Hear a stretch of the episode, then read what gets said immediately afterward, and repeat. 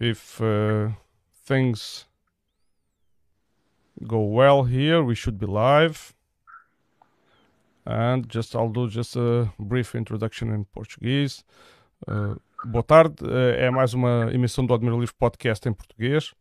Uh, vai ser mais curta do que o costume. Estamos em direto uh, com a Palestina, uh, com um membro do IAS, que é Youth Against Settlements, e vamos falar da questão dos, dos, dos colonos, dos colonatos israelitas uh, em uh, território palestiniano, mais concretamente na Cisjordânia e, e, e possivelmente vamos usar como exemplo a cidade de Hebron. muito bem-vindos. welcome, Muhannad. Muhannad, I hope I do not. Thank you for hosting me. It's, it's a pleasure being here with you on your live. Thank you, thank you very much for accepting the invitation. I, I would like to to start uh, because the, I'm sure this uh, uh this uh, audience I refer to, many of them do not know about this movement, this yeah. youth against settlements, uh, and what this is all about. what is this movement all about? Can you do do a brief introduction? It's a Palestinian non-violent organization based in uh, the city of Hebron, especially in the restricted part of H2. H2 is the part that Israel controls since 1994, after the Ibrahim Mosque massacre, where a settler killed an Israeli settler murdered 29 Palestinians while praying inside of the Ibrahim Mosque, injured more than 170. We were the victims, and we were punished for being killed. Then they formed this area, mm-hmm. the H2 part, that is a collection of several Palestinian neighborhoods where they put it under Israeli military control and they built their own settlements in there. There are 36,000 Palestinians that live in this part of the city, 20% of Hebron, where our also headquarters uh, is based and located. So what is YAS? We are a non-partisan Palestinian and international group. All our activities and campaigns are non-violent activities and campaigns. So everything, everything we do is non-violence. So we use popular resistance, non-violence, uh, to achieve different things. Absolutely, the dream of every Palestinian is to achieve the freedom of Palestine, and this is a dream that we would love that comes true very soon. But now it is very difficult to free Palestine because the whole political world is supporting Israel. Unfortunately, all these governments are supporting Israel, and they're running to make normalization with Israel and make good relations with the Israeli occupation. So our main work is to raise awareness about what is going on in, in Palestine, especially in Hebron, in the areas where Israeli settlements are located. They attack Palestinians, they shoot and kill Palestinians, they steal Palestinian homes, they restrict the, the movement of Palestinians, they put the Palestinians under a different law mm-hmm. from uh, the one that settlers that applies on settlers. They uh, do all these kind of violations for the rights of the rights of Palestinians in this kind of area. So the presence of such a political group, uh, an activist group, a human rights group, uh, is to raise awareness around the world on what's going on in, in Hebron and Palestine and what the occupation does, does to the Palestinians. Why? Because proper media does not really tell about what's going on in Palestine. what they do is they tell they don't tell the truth. They don't bring the other side's uh, narrative to the international community. So you hear it from one point of view, which is Israeli, unfortunately. So that's why it's good that people have platforms just like you, people mm-hmm. on social media everywhere, mm-hmm. uh, change this to make it more popular, the Palestinian case. And this is something very important. So we raise awareness about what's going on in here. We do a lot of advocacy work, um, working with different, different human rights organizations, different organizations that are interested in Palestine's case uh, and other cases around the world. We work with them to uh, do advocacy for the case of, for the case of Palestine. It means to bring more people on our side, yes, uh, especially people who don't know about what is going on in, in Palestine. Every time we do tours, we see people's face, faces shocked. Why? Because Hebron has a complete different situation from other Palestinian cities. Hebron is the only city in the West Bank that has settlements in the heart of the city. That means you open your door, you see settlers right in front of your door, attacking you, throwing stones at you. You see a soldier post. When you enter to your home, you have to go through a checkpoint. You are registered, you have a name. You cannot have visitors to your area, to your home. Um, and if you talk about all Palestine, well, then we talk about Jerusalem and Hebron, the only two cities around that have settlements in the heart of in the hearts of the city. Yes. While Ramallah, Beit Lahem, Tul Karim, other Palestinian cities, Qalqilia, uh, have settlements on the sides of these cities. That means Palestinians who drive home back to Ramallah, they don't have to cross Israeli checkpoints when they enter to their homes. But when you enter on the main road, uh, drive between Yes. cities, there are Israeli checkpoints that block Palestinian But uh, le- way. le- so, so this is Mhm. mainly our work, and, and also a lot of human rights work. Uh, I, you've you've talked you've been very concise and and you've thrown so much information in a, such a short time and I, I, so I- much to say. yes. I yeah I, I would like uh, but I would like to go a little bit more in detail about of uh, some of the things you have mentioned. First of all you've mentioned that you are a non-violent organization.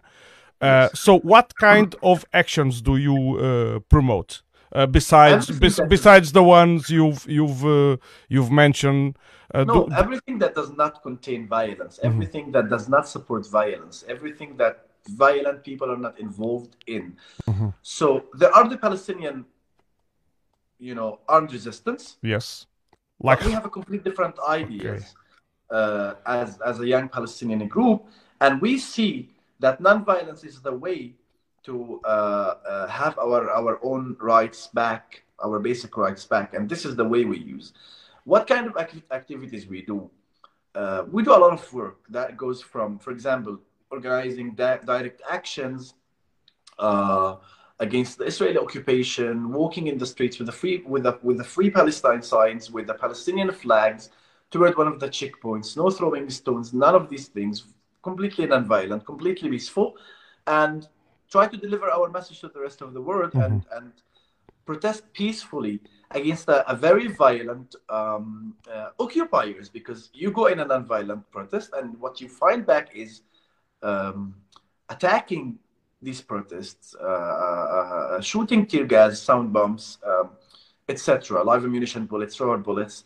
We work with Palestinian families. We strengthen the, pris- the presence of Palestinian families in the restricted part of H2 because the occupation here in this part of the city, they are not just occupying the area, they are making it impossible for Palestinians to live. Imagine you cannot have an ambulance coming to your home. yes Right, Yes, the I- I- only ten minutes by walk away from, from your house. Mhm. You need you need a very big procedure to bring an ambulance in, and recently almost hundred percent of the cases that needed ambulances didn't have ambulances coming to their homes because the Israelis prevented them. So we help these families in, in any time they need to carry someone, we go help them. We strengthen their presence in the area, uh, which is the word in Arabic used as-sumud, uh, which means steadfastness. So we support these families, but whatever they need to paint their homes, Yes. they cannot get workers. Israel does not allow them, the army. So we help them in fixing, cleaning their homes. We work with traumatized kids. We work on human rights cases, legal cases. We help the families in getting cameras to document the human rights Mhm. violations. Why? Because we are under two different sets of law. As a Palestinian, the only thing I, ha- I, I can I can use to, pr- to prove that I am innocent uh, is a camera because I am I'm guilty by law as a Palestinian living in such an area because I'm under the military law. The other side, uh, on the other side, the settlers are under the civil law, which means they're innocent and the police prove the opposite. So we give the Palestinian trainings, uh, Palestinians trainings to how to use cameras, how to film, uh, to uh, you know uh, document these violations. We work with the human rights organizations, we work with media institutions, newspapers, radio stations, Mhm. TV stations, and uh, also uh, individual platforms. Uh, people who wanted to do documentaries about Hebron, uh, they wanted to do studies like their thesis, for example, for, for their masters. We have about the case of Palestine, uh, different kind of topics. We have helped them Mhm. in reaching Palestinian families. Lo- lots of work actually that is completely non-violent. It's more about strengthening the presence of Palestinians, helping them in staying, um, educating them about the, the, the law so they can they can know their own rights, um, uh, know what they can do when the army invade their home. All of these things uh, we try to educate the Palestinians who live in the restricted part of H2 about. Yes. So, And it goes a, a lot much more than this even so, but but you talk. talks, for example. We talk at universities. We Okay. we we promote the idea of non-violence. We talk at universities. We go talk outside of Palestine about Palestine. Two months ago, three months ago, in March, uh, I spoke in in Belgium about Palestine and about Hebron. For one month in different in, in universities, schools, we had public meetings, interviews on radio stations, young young students, radio stations, meeting politicians. We try to reach everyone. Okay. Uh, do you know this organization called Breaking the Silence? We work side by side with Breaking the Silence. We are uh, main partners of Breaking the Silence, indeed, uh, in, in, in, in Hebron. Okay. So we work with them. Yes, we know them absolutely. Okay, uh, because I uh, just sidelines. I, am trying also to reach out to them to to talk to them about this. Uh, but you you mentioned about legal legal aid, going to universities, all these uh, uh, actions. You need, I assume that you need to have uh, educated people within your body within your within your organization and to move around. Uh, uh, where do you get your support? Like uh, to to travel or to contact people to get infrastructure? Whatever for your actions. How do you get your like financial support or how do you manage that? The, the activists of, of of this group the majority of these guys have uh, a degree in something we have lawyers, we have journalists, we have electricians, we have doctors, we have uh, uh, women who have also different backgrounds in human rights, uh, international law, uh, different languages speakers. So we are, we joined YAS, we are all volunteers. So every one of us has a background, but we still joined YAS for human rights work. And uh, financially, as a group, we don't really, we, we mainly depend on donations. So people usually donate uh, to the group. That's what we depend on as, as, as a group that is based. We don't follow any kind of political party. We don't follow any kind of institution. We are not, because we don't accept conditional funds. We have uh, this decision we made because we want to speak freely about every violation of human rights, either done by the Israeli occupation or the Palestinian Authority. Okay. Um, so we criticize every human rights violation. We criticize violence uh, in every level, uh, wherever it happens. So we don't accept conditional funds. That's why we don't follow any political party as a young group. And I absolutely, I, I tell you, the young Palestinians these days, they don't really follow any political group. They're more creative. They're more full of thoughts. They want to be independent. They want to achieve uh, a lot of things in their lives. So they don't follow anyone that puts uh, restricts their way of thinking uh, and doesn't respect it. And I consider political parties they don't really respect your thoughts. They try to restrict you. That's why we are independent. First of all, so we depend on donations um, mainly, and as a group, we don't need that much big fund to be honest. Uh, we work with really basic stuff uh, when we need, uh, need, to organize a protest, we just go and uh, we hold the signs. We I write them myself. Mm-hmm. We write them ourselves, and we just grab these cartons from the from the streets. Yes. And we do a protest that doesn't cost us more much more than ten euros. You know. Yes. But then when we need to help a family in fixing, cleaning their homes, painting, and doing anything, we go to some people. We say if you want to donate paint, so we can um, we can we can help this family to paint their doors and, and their homes uh, and we, when they need electricity work, we have an electrician. We ask other electricians to come and volunteer. That's how we work. Okay, and so because you put so much uh, emphasis, it's the core of your action is uh, peace. Peacefully uh, means.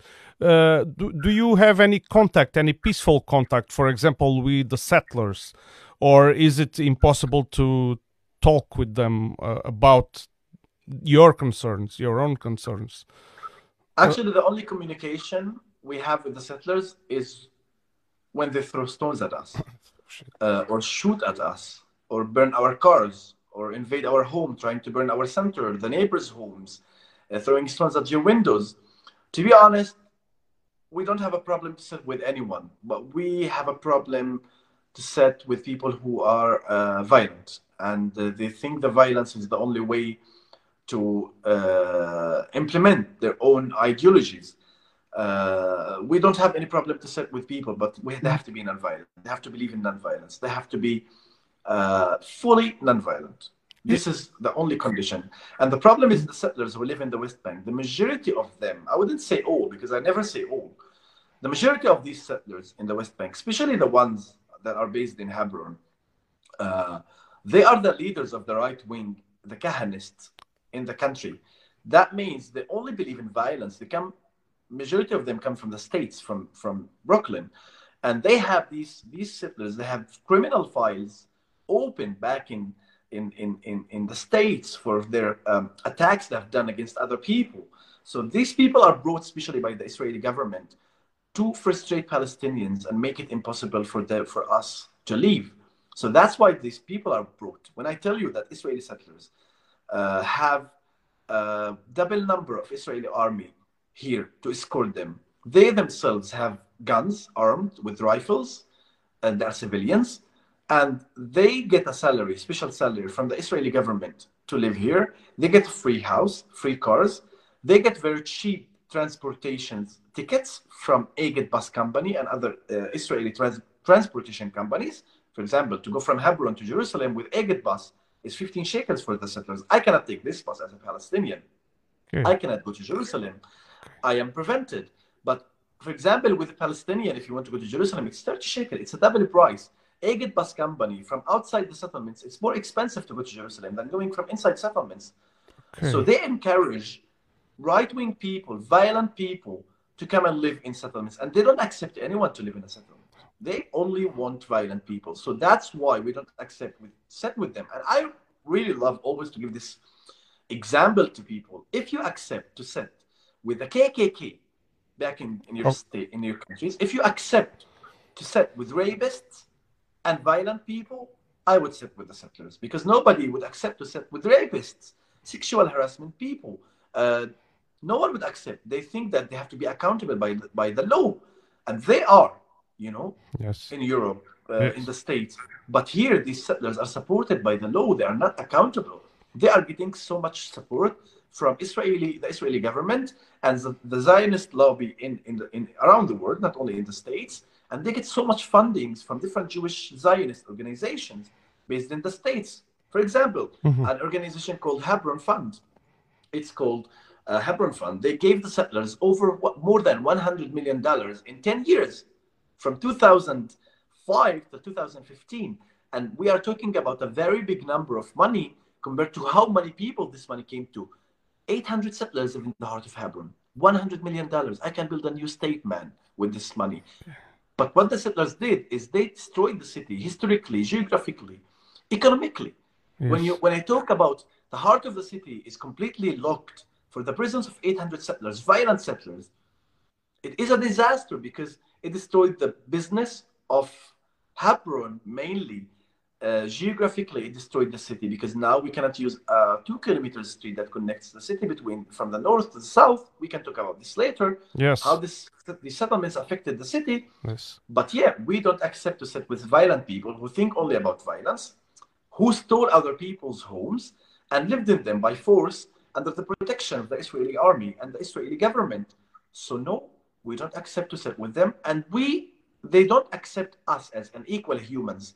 I need to be first, uh, first, uh, firstly, an equal person, a human, to these settlers who are not related to this land, and I am related to the land. I'm not equal with them. I am. They are here by the law. I'm here. I need to be equal with them before I even sit, think about sitting with them. If I want to think about sitting with them, you know. But I still told you we don't accept to sit with violent people. Anyone that thinks about violence as the way to do implement their own ideologies, I'm, I'm sorry, but we're not, they're not welcome to sit with us. Okay, uh, uh, how, how about the, while all this is going on, so the, the settlers come in protected by the Israeli army, as far as I understand. Correct me if I'm wrong, yes. please. Yes. And what does the, for example, the Palestinian authorities do, or do are, are they non-existent? Uh, no, a lot of times I feel really sorry for our Palestinian Authority, our police. I have a friend who's a commander in the Palestinian National Security. He has a gun, but if I get attacked in front of him, he cannot protect me because he's going to be arrested with me. So our Palestinian police have zero power when it comes to Israeli settlers' attacks. They cannot intervene. And this is part of uh, what Israel wants they brought a Palestinian government. Unfortunately, to say that our government is corrupt, we call them subcontractors of the Israeli occupation. Unfortunately, just like South Africa, in the past, in the 70s and 80s and the 90s, or Yes. mainly in the 90s. The apartheid, yes. And- the, ap- the, and- ap- the and- apartheid. and- yeah, and the Palestinian police cannot help me if they want to help me. They cannot. When I get attacked here, I can maximum file a complaint at the Palestinian police station outside. Living here, I have to call the Israeli police to come and protect me. They don't. They don't care about me. I have to speak to them in Hebrew on the phone. Many times we called them. The settlers were throwing stones. The settlers once shoot at us. They didn't come. They came after one hour, and sometimes they didn't come at all. And the army, the last time a settler, a soldier attacked us himself. A soldier, not even a settler.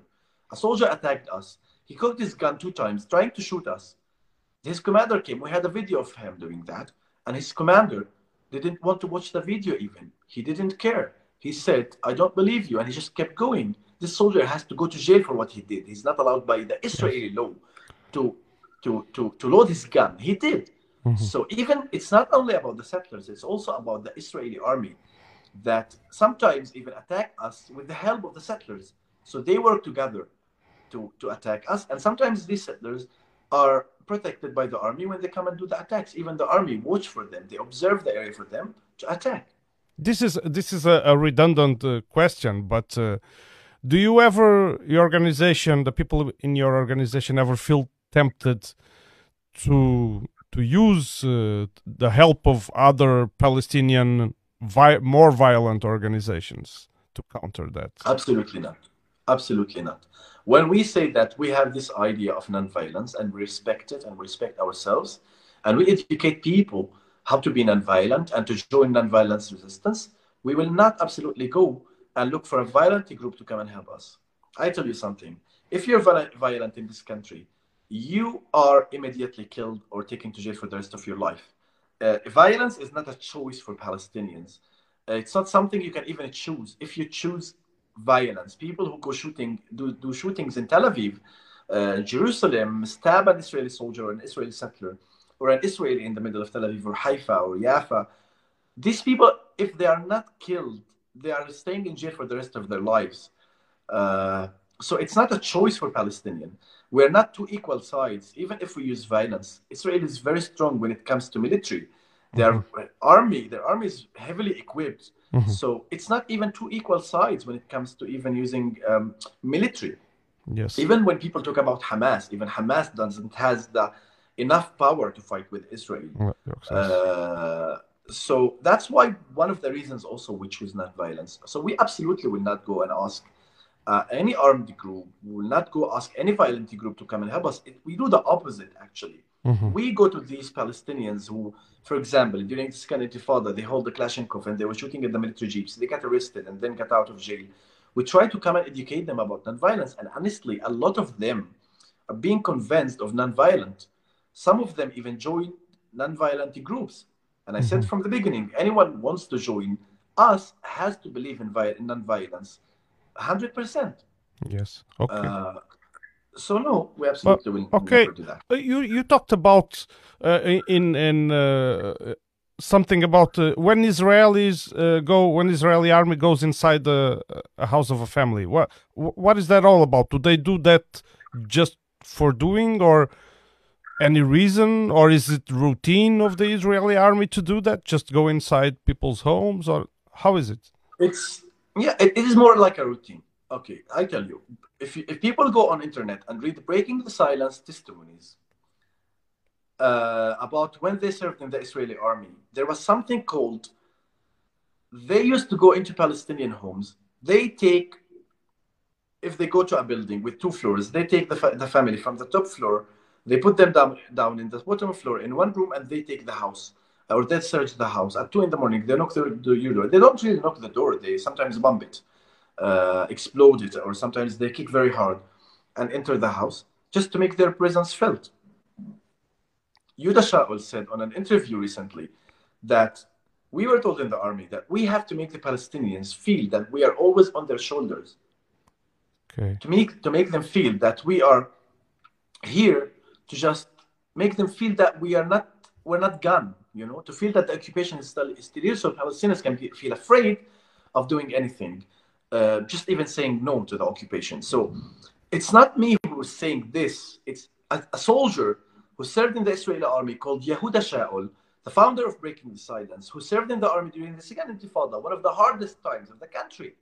But when I tell you, when I see, I saw Israeli soldiers coming into my house, my own house, my neighbors' houses, my friends' houses, coming in, breaking everything, uh, putting the house upside down, cutting the furniture for no reason, just to make the Palestinian family frustrated.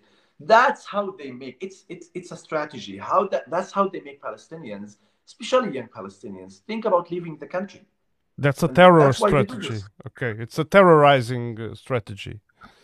Uh, Okay, uh, and uh, when when the if if this happens, I mean, how how is everyday life, for example, for children? How is the school system mm-hmm. working for you? Uh, how do you develop your own businesses and your so you are able to go to school and and create and develop your own economy? Mm-hmm. How how how does this work with all this no, uh, uh, suppression? Every, uh, the schools the schools belong to the uh, they're part of the system of the Palestinian government. Uh, it depends on which schools you're talking about because there are schools in H1 in areas like H1, like in Ramallah also, they are more normal. You know, kids mm-hmm. go to school, they learn, they don't have a, to pass a checkpoint, everything is okay. But when it comes to H2, there are some Palestinian schools and kindergartens, very little numbers. Like I think in the whole H2 area, there are about four Israel Palestinian schools, and there is one or two kindergartens. Uh, these kids, when they want to go to their schools, they have to cross checkpoints. They get attacked by the army. The army invade these, these, these schools and arrest Palestinian children who are 10 and 7 and 8 and 9 and 11 and 12 years old. Uh, also, uh, and, and, also these Palestinians who live in H2, when their kids grow up, so they want to go to um, secondary school, they have to cross a checkpoint to H1, and then crossing it out and in, they get harassed and arrested by the Israeli army, and that happened in front of me. A soldier was trying to convince a Palestinian kid on the checkpoint to say that he throws stones so he can let him go. And the kid said, I don't throw stones. And he was like, if you say you throw stones, I'll let you go. But he will not let him go if he says that. He was trying yeah. to force him. Yes. He will take him. So it is very difficult for Palestinian schools to work. How the business is going in the city. I would say the Palestinian economy would have gone 20 or 30, maybe 100 times better if we had no occupation. Palestinians are very good, a very hardworking Palestinian people uh, if you look at the Gulf countries, Emirates, Saudi Arabia, Kuwait, Oman, all of these countries, they were built by Palestinians, Palestinian teachers in Kuwait. Uh, Palestinians were uh, asked to come and teach the Kuwaitis how to read and write, electricians, everything. Palestinians existed, 100,000 Palestinians at least existed and lived in, in, in Kuwait before Palestinians left Kuwait. Mm-hmm. So the occupation is destroying our own business. Exporting, importing, we are not allowed without the permission from the occupation. Mm-hmm. Building bridges within our cities, even in Area A that is controlled by the Palestinian, in H1 that is controlled by Palestinian Authority, it's not allowed. It's not allowed to dig and find and get water from underground. We're not allowed to even import more than, I don't know how many cows, there is a number. We cannot import more than this number of cows, cars, everything. So our our economy is is controlled and destroyed by the Israeli occupation. So Palestinians cannot, you know, lift their head up. because yes. if the economy of Palestinians gets better, it's a threat to the Israeli occupation. Then we don't need to depend on, on the occupation with our economy, and that's not, and that's something they don't want it to happen. They want us to always be dependent on the occupation, so we accept their occupation. Do, do you have the moment the Palestinians become independent, when it comes to economy, this is a threat to the Israeli occupation. Do you have any uh, connections uh, with Gaza, or are you completely? We we worked we worked before with uh, uh, different organizations in Gaza, non-violent organizations, but Gaza has a complete different situation. Why? Because Gaza is is is sieged. You know, we cannot go in uh, to Gaza, and Gazans cannot come to Palestine, to the West Bank. Yes. So it is very difficult. They, this siege, the siege created a big gap between the two communities. But we worked with, with some uh, non-violent organizations in Gaza, and uh, we have seen that recently in Gaza, the, the return march uh, in Gaza that was so big, where Palestinians were hunted by Israeli soldiers on the border uh, of Gaza, between Israel and Gaza, where Palestinians were shot. Soldiers filmed themselves shooting Palestinians, picking who to shoot. It was like a training, it was like a game. They killed so many Palestinians Yes. on the border, shoot Palestinians in their knees. So they uh, disabled these Palestinians. Uh, but we work with them. It's not easy in Gaza to work, to have this kind of work in Gaza. Uh, it's because Gaza is under Ju- siege. Just, just uh, let me and to interrupt you. Let, me interrupt you for a, a brief second. Sim, filho.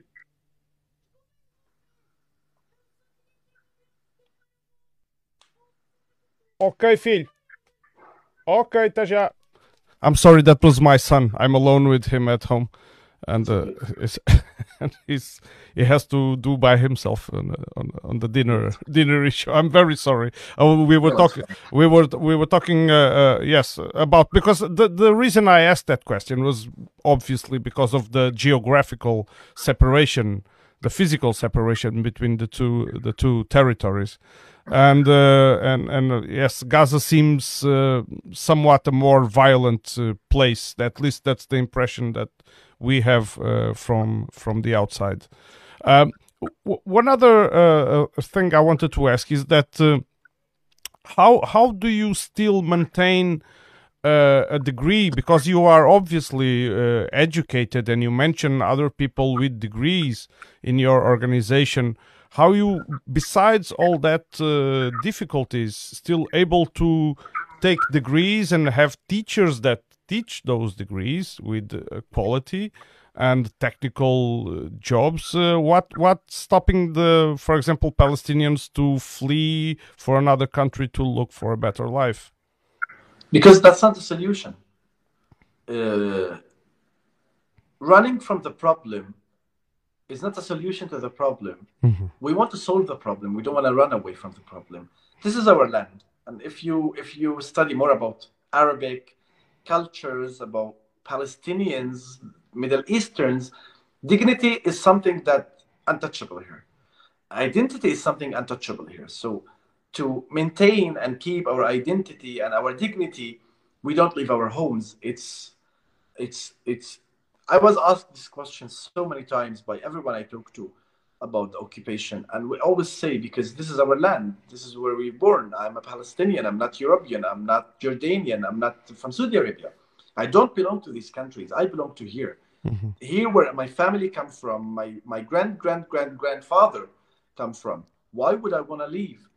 They have to leave. These siblings have to leave who come from Brooklyn, who come from Moscow, come from Kiev. Those are the ones who have to actually leave because they don't belong to here. They come here because they have the right uh, that Israel gave them because they're Jews. And that is absolutely racist for me because based on religion, they decide, oh, you belong to this land or you don't belong to this land. We want, they want a Jewish state. That means no other religions can live in here. Uh, people with different religions cannot live here. We wanted a state for everyone. We don't want an Islamic state. We want. We don't want a Christian. We don't want a Jewish. We have holy sites for all these religions. We have holy sites for all of these people. So we want everyone to be living here, uh, but they don't accept that. okay So we don't flee because we want, we are connected to the land. We don't accept to leave, and a lot of also religious people. If if pe- there are people who are religious, there are people who are not religious. There are people who see it also from a religious point of view. They, it says in Islam that if you if you maintain staying in your home, you don't leave, you get gifted by God, by Allah. So you go to Jannah, you go to heaven. That's mhm. what religious people think. And non-religious people think that it's about also dignity and identity. They think about it's about where I was born. Also for the others who are religious. So all the ways lead you to that. That it's it is your own land. Why would you leave? You know. Yeah, We yeah, always say yes. that they are the ones who have to leave. And it's funny because they keep telling us go back to Jordan, go back to Syria, go back to Saudi Arabia. Yes, I, I don't belong to these countries. I would like to always go, go visit these countries. I have, we have the same nation. Yes, we have the same blood. It's nice, but no, this is my country. yes I I, feel home here.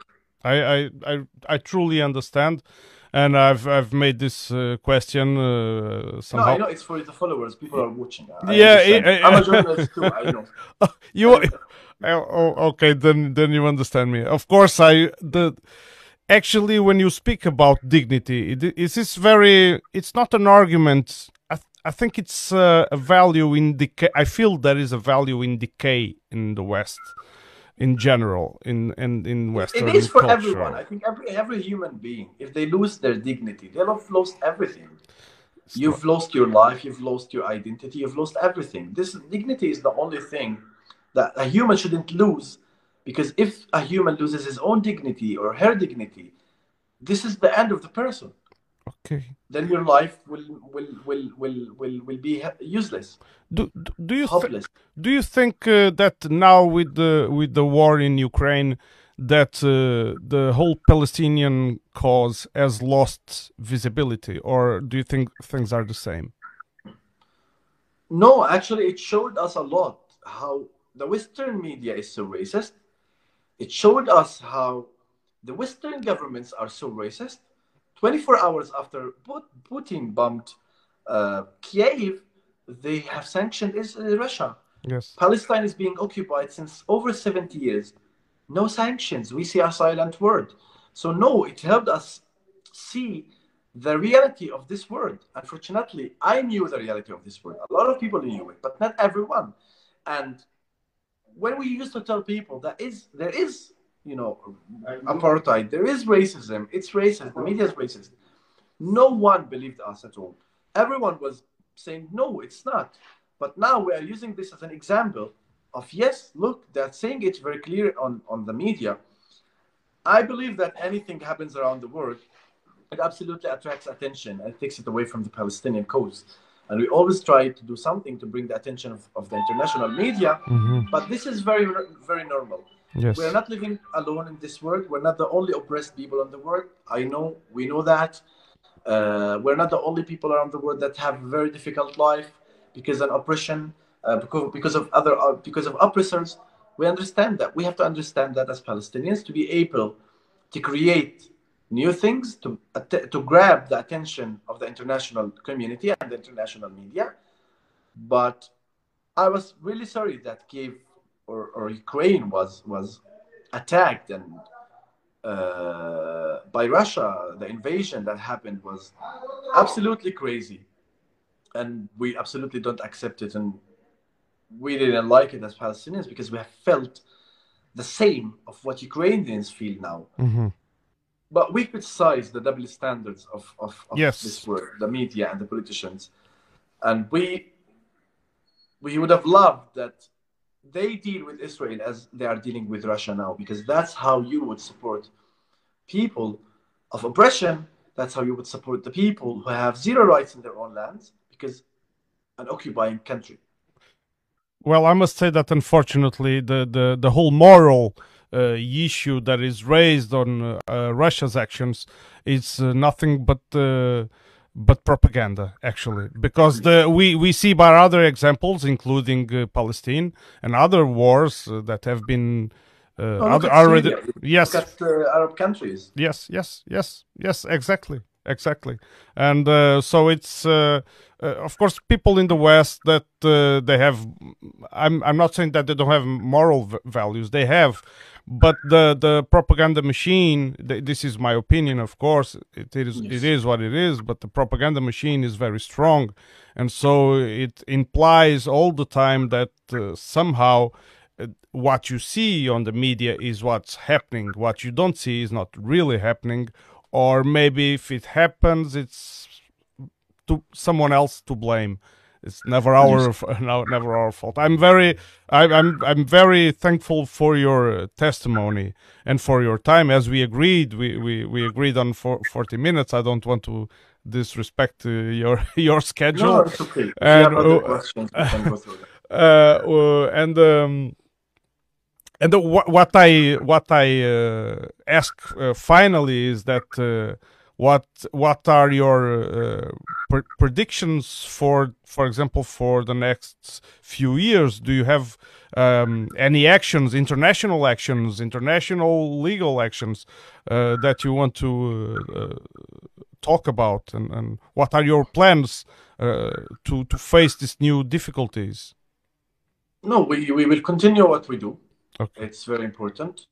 We will not take a step back. we will take a step to the front. we will continue with our work. we will continue, will continue advocating for, for, for human rights and non-violence. Uh, we will continue working against this occupation and showing the reality of what is going on here in Palestine. This is what we're trying to do. We will continue going to talk outside Palestine about occupation. We will try to bring more and more people into the mm-hmm. organization, into the idea of nonviolence.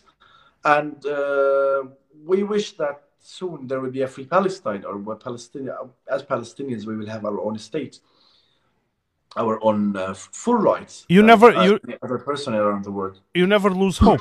You never lose hope, despite all. We all... don't. No, we Palestinians are very hopeful. Uh, we create hope because we are the ones uh, who create hope. Uh, 75 and over 75 years of oppression, occupation, and this nation is still living, still surviving, yes. traveling and talking and working and making their own, finding their own way th- through life, you know?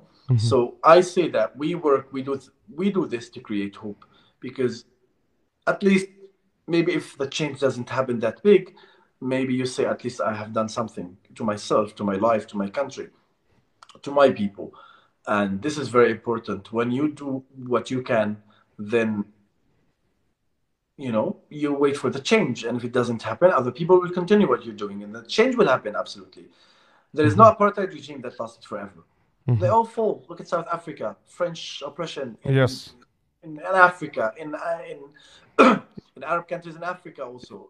Yes it, it yes it's and at uh, yes and at some point it seemed that would never end but uh, it ended. It has to do also with the uh, global context and uh, how things go globally. We need more people to stand on our side. We need the support of people. We need a lot of pressure from people in Portugal, in Spain, wherever around Europe, in the States, to put pressure on the governments to stop funding the occupation and sending money to the occupation because your tax money, especially in the States, it goes to the Israeli occupation, goes to the settlers, to attack Palestinians, and also Americans who come in solidarity with Palestinians, also Europeans yes. who come in solidarity with Palestinians. These bombs are sent, and F-16s and weapons, and are sent by by these governments to Israel. They're used in bombing Gaza. So imagine that your tax money and your government is helping and killing kids in Gaza. Oh, I'm sure. It, I'm sure it is. I, I don't have to imagine. I know that it is. Uh, it's it's hundred percent uh, sure. Uh, well, uh, like I said, I hope that we can do this again in, in, in the future. and I really thank you for accepting my invitation. I'm really. No, thank you for hosting me. Uh, it's a pleasure talking to you and talking to your audience. Yes. And uh, hope in the future we do more of this. Yes, I, I really hope we well we have contact now, easy contact on on WhatsApp, so sure. we, will be in touch. And I wish uh, really the best uh, uh, for your uh, struggle. Uh, of course, I I shouldn't be. I I'm just gathering information. I shouldn't be taking sides, but it's it's uh, impossible because I I, li- I live in the middle of the of the Western propaganda and I and I feel that I, contact me and just if you need any any information, any question you need an answer for, you're welcome to contact me. Thank you very much. And Thanks uh, for hosting me. bye bye. Bye bye. Bye. Bye. E foi assim. Uh, acabou aqui mais uma emissão. Eu espero que tenham gostado. I hope you've liked this this today's emission, I must confess, has left me a little bit uh, depressed, and uh, sometimes we don't value our own. Sometimes comparing to these comfortable conditions, and it's not and it's it's not very far away from Europe. Anyway, thanks all by for joining this. Please share this work. Uh, we uh, we broadcast on uh, Facebook and YouTube simultaneously. We mainly do it in Portuguese, but I, have been I've been taking the time to do this tour uh, through international theme subjects, and uh, so it will be more more in English mixed with some more in Portuguese. Thank you, and bye bye.